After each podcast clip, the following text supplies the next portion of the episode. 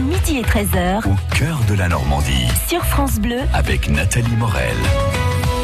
Bonjour Michel de Decker. Bonjour Nathalie. Alors, c'est une curiosité qui est un véritable scoop hein, aujourd'hui, puisque vous allez nous apprendre que le Premier ministre a fait l'acquisition d'une énorme propriété en Normandie. Oui, c'est vrai, mais entendons-nous bien, il ne s'agit pas du sieur Édouard Philippe, puisqu'il n'était pas né en 1836, non. En 1836, c'est François Guizot qui était le premier ministre du roi Louis-Philippe. C'est lui qui a acheté la vieille abbaye du Val-Richer, qui est située sur la commune de Saint-Ouen-le-Pin, à une douzaine de kilomètres de Lisieux et à cinq ou six de Cambremer. Une abbaye cistercienne fondée au XIIe siècle, ce qui ne rajeunit pas, et qui avait été ruinée sous la Révolution. Donc, Guizot, pour la somme de 85 000 francs, ce qui fait à peu près 330 000 de nos euros, a acheté des ruines.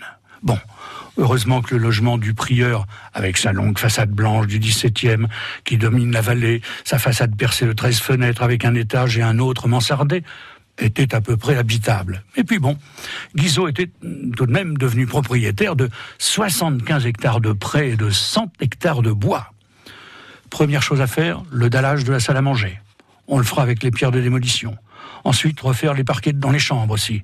Et puis toutes les gouttières. Le long couloir de 28 mètres au premier étage, eh bien Guizot va le transformer en bibliothèque, une bibliothèque qui pourra abriter plus de 5000 livres. Au bout de ce couloir, le Premier ministre, qui est un homme qui ne rit que lorsqu'il se pince, s'aménage un appartement austère, composé de deux pièces. Son cabinet de travail et une chambre, quasiment une chambre de moine, avec seulement un lit et une table de toilette. L'année suivante, ce sera autour du jardin. On nettoie la terrasse, on refait le potager, on aménage la pièce d'eau et puis, surtout, surtout, on plante. Pas moins de 76 pins mélèzes, sapins et saules, sans compter une allée de marronniers pour la promenade. Et en 1838, le roi Louis-Philippe lui-même lui fera livrer plus de 200 arbres venus du jardin des plantes. Ah, il ne reculait devant rien, le cher Guizot, qui était aussi un, élu du pays d'Auge, puisque pour accéder plus aisément à son domaine, il fera même tracer une nouvelle route vers Lisieux par la vallée. Et quand il mourut, au Val-Richer, le 12 septembre de 1874, âgé de 87 ans, sa vieille abbaye était redevenue bien sémillante. Et elle l'est toujours aujourd'hui d'ailleurs. Oui.